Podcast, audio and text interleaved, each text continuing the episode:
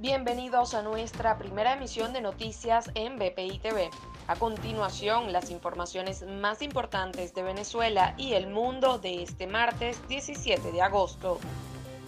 Fede Cámaras emitió un comunicado en el que aplaudió el proceso de negociaciones entre el oficialismo y la plataforma unitaria en México.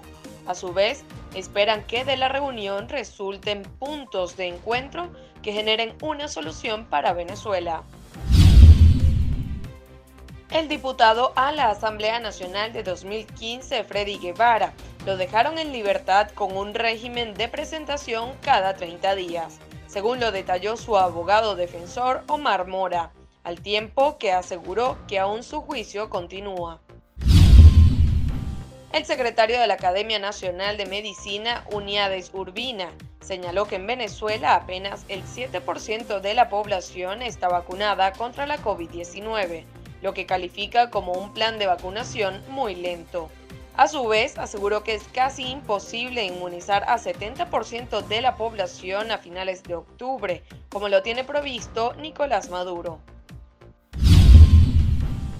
El gobernador del estado Mérida, Ramón Guevara, denunció la difícil situación que viven los merideños ante las limitaciones para acceder a la gasolina y el gasoil, lo que dificulta el transporte de los productos.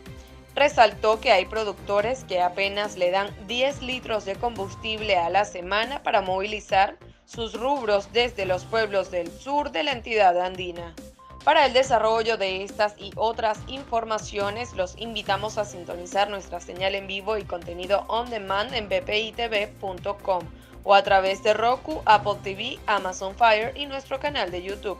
Síganos en las redes como arroba bpitv.